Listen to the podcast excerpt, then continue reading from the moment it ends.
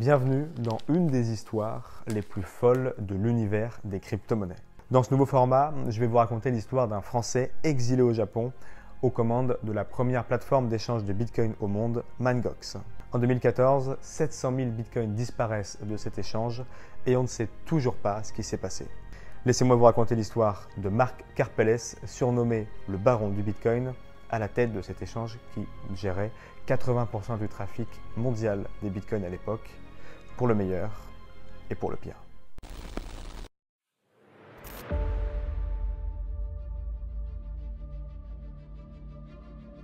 Money is just a number in a database. That's what it is.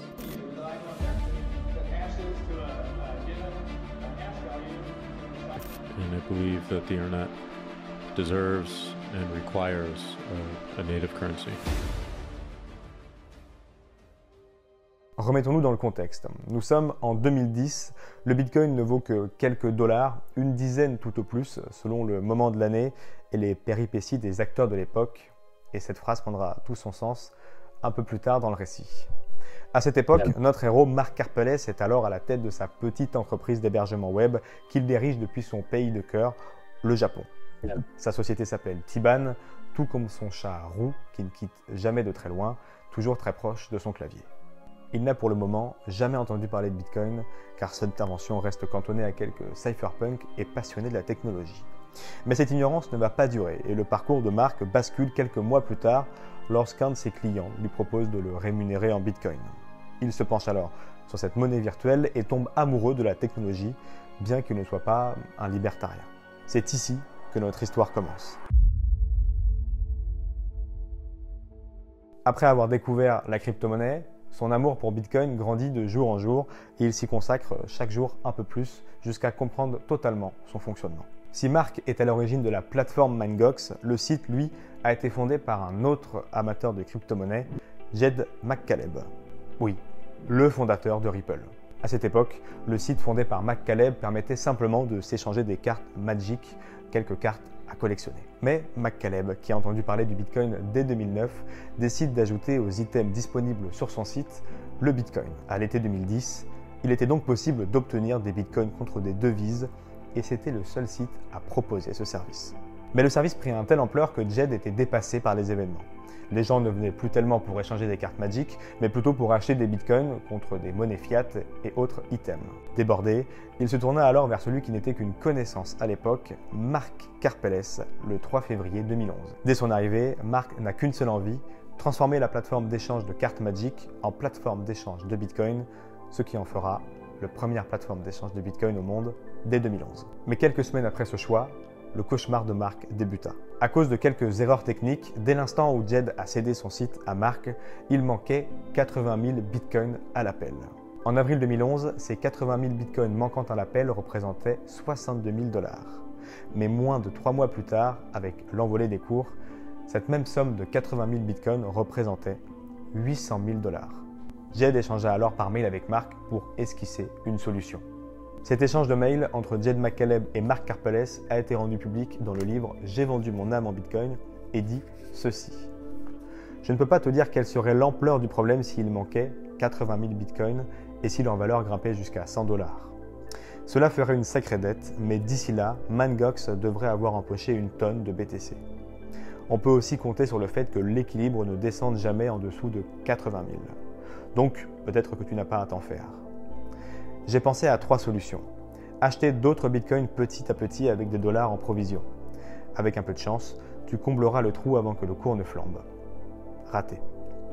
Acheter directement un paquet de bitcoins. Tu te contentes de déplacer la dette de la colonne des BTC à celle des dollars. Si le cours du bitcoin s'envole, tu y gagnes. Le problème, c'est qu'il risque de ne pas te rester assez de bitcoin pour les transactions courantes. Dernière possibilité évoquée par Jed, convaincre ces gens de Crystal Island d'investir dans Mangox. Cela lui permettrait de combler ce qu'il manque. Il termine son mail en lui proposant de miner soi-même les bitcoins manquants à l'appel. Il était 22h33 et nous étions le 28 avril 2011. Mais vous l'aurez compris, avec la flambée des cours, le temps ne joue pas en la faveur de Marc et le prix continue d'exploser, creusant le déficit de son entreprise. En attirant de plus en plus de clients sur son site, dont la sécurité laissait présager de nouveaux problèmes. En parallèle de cette histoire, il faut que je vous présente une plateforme qui aura toute son importance dans la suite de l'histoire. Silk Road, les routes de la soie. C'est le premier site d'achat et de vente de produits sur le dark web, une sorte d'Amazon underground où une seule monnaie est acceptée, le Bitcoin.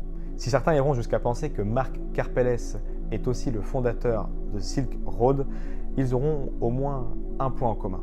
Marc Karpeles est derrière Mangox qui fournit les bitcoins et Silk Road propose des produits en échange de ces bitcoins. Sous les feux des projecteurs, grâce à cette nouvelle utilisation, le prix du bitcoin s'enflamme et touche un nouveau sommet le 9 juin 2011 à 32 dollars.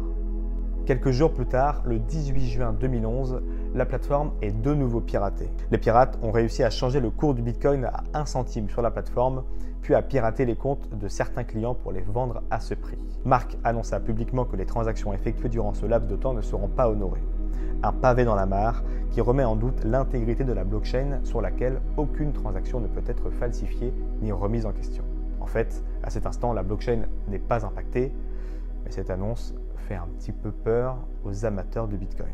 Cette nouvelle attaque montre une nouvelle fois les faiblesses du site Mangox et Marc, tout comme Jet McCallum à l'époque, est lui aussi dépassé par la situation. Rappelons-le, durant ce temps, une partie des bitcoins manque toujours à l'appel et le bilan semble s'alourdir. Tant que de nouveaux utilisateurs s'inscrivent sur le site, attirés par la flambée du bitcoin, tout va bien. Mais cette popularité est à double tranchant. Si le prix du bitcoin s'envole et attire de nouveaux utilisateurs, la dette du site de Mangox, elle, continue de s'alourdir. Et cela ne va pas tarder à poser problème. C'est alors qu'arrive dans la partie un certain Bitcoin Jesus, alias Roger Ver. Vous connaissez sans doute tous Roger Ver. À cette époque, il a déjà investi dans Bitcoin et prend conscience que si Mangox ferme boutique avec 80% de transactions traitées en Bitcoin, il pourrait entraîner la création de Satoshi Nakamoto avec lui. Ce mois de juin 2011, donc, juste après l'attaque, il retrouve Marc Karpeles à son bureau et s'attelle à répondre aux centaines de mails envoyés par des utilisateurs totalement perdus. Une fois la pression retombée et les comptes effectués, le bilan de Mangox s'alourdit. Le 18 juin 2011, 20 000 bitcoins ont été dérobés à la plateforme.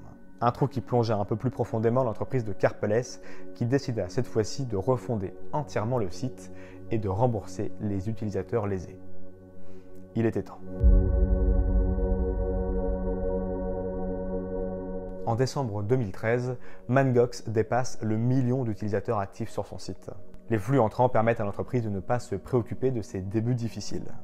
La même année, le prix du Bitcoin atteint pour la première fois 4 chiffres et dépasse donc les 1000 dollars. Mais trois mois plus tard, la foudre s'abat de nouveau sur Mangox. Début février, un utilisateur explique sur le chat de Mangox avoir découvert une faille qui permet de pirater la plateforme. Marc Colmat alors l'appelait et passe à autre chose. Quelques jours après avoir découvert la faille, le 7 février 2014, Marc Karpeles décide d'interrompre les transferts sur Mangox.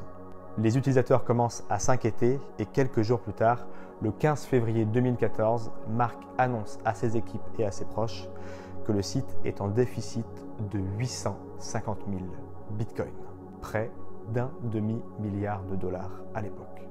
Il explique que ces derniers ont pu être siphonnés durant une longue période pendant laquelle des hackers auraient exploité la faille décrite dans le chat.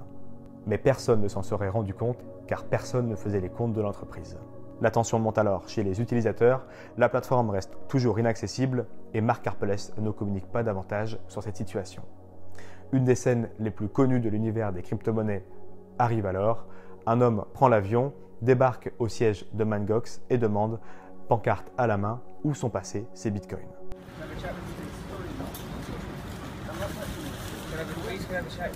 Okay, I came all the way from London, all the way from London to try and get my bitcoins from you to find out what's happening. No problem with Bitcoin. We can't do anything right now.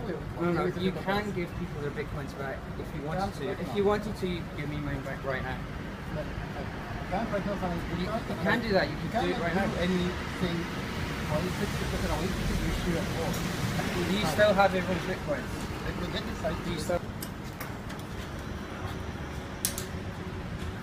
À cet instant, 7% des bitcoins en circulation ont totalement disparu. Mais c'est combien maintenant du coup?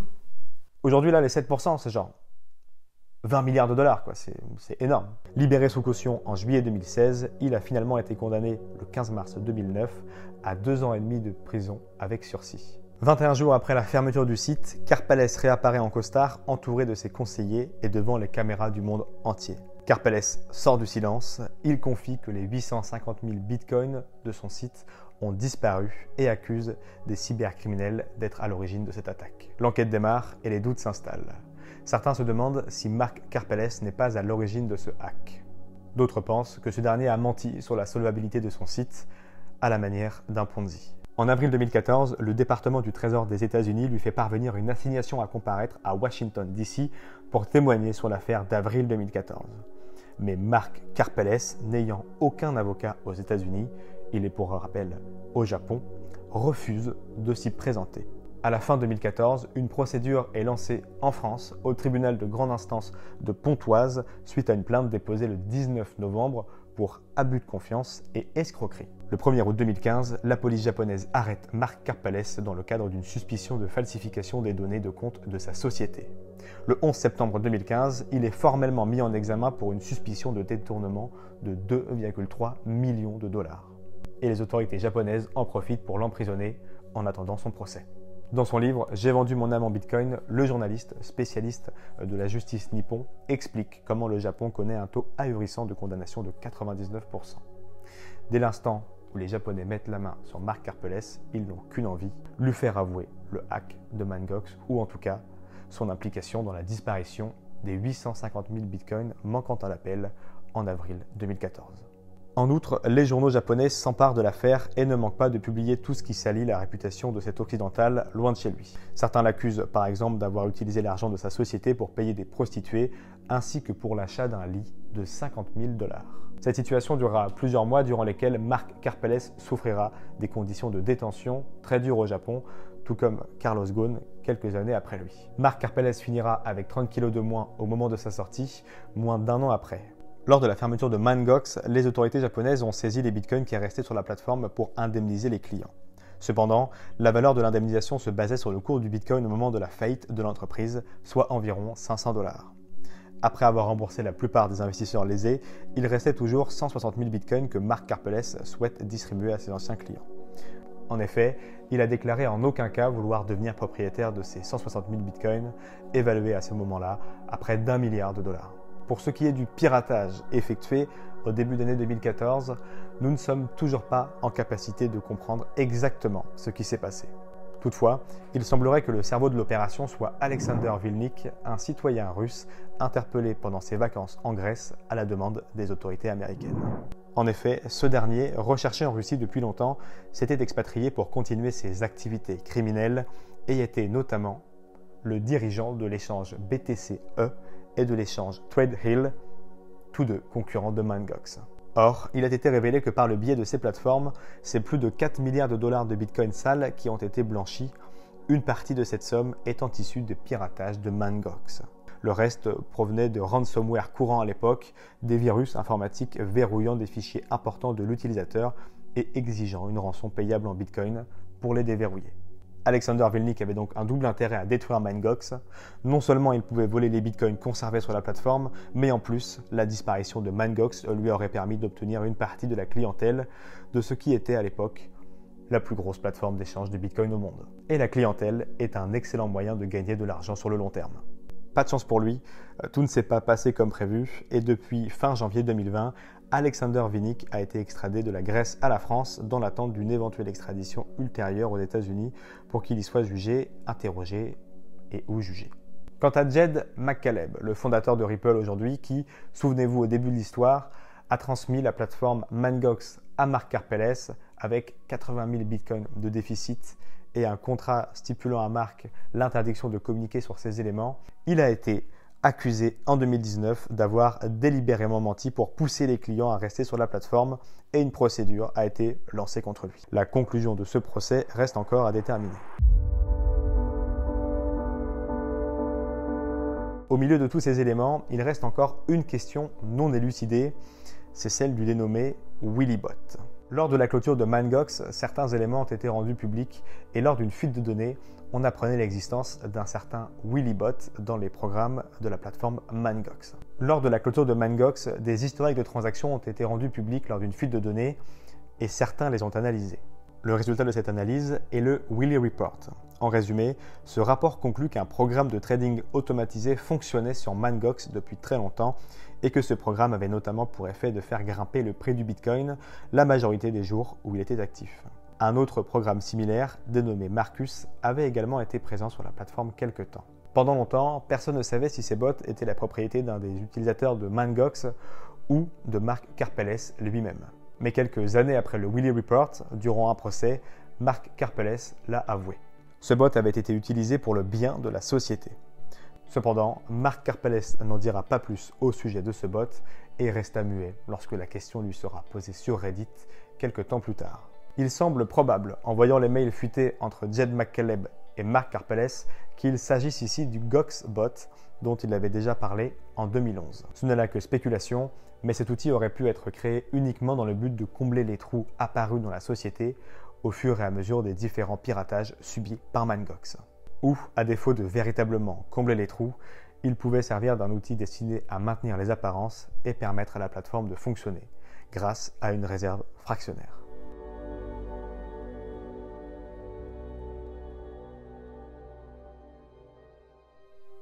Voilà donc pour l'histoire de Marc Karpeles et de Mangox, une histoire qui continue aujourd'hui euh, d'alimenter euh, les débats, que ce soit avec le Willybot ou lorsque certains bitcoins issus du piratage refont surface. J'espère que cette histoire vous aura plu. Elle traite euh, d'un personnage important euh, de l'écosystème des crypto-monnaies, français qui plus est, avec en étroite euh, collaboration le site Silk Road. On pourra en reparler dans une prochaine histoire. Si l'histoire de Marc Harpelès, celle-ci vous intéresse, je vous invite à lire le livre J'ai vendu mon âme en Bitcoin, très intéressant, qui a en partie fourni le récit de cette histoire. Quant à nous, on se dit à très vite pour une nouvelle histoire de ce type ou pour un podcast sur Cryptost. Et d'ici là, restez curieux et connectez au site de cryptost.fr pour être à l'affût de toutes les dernières news crypto.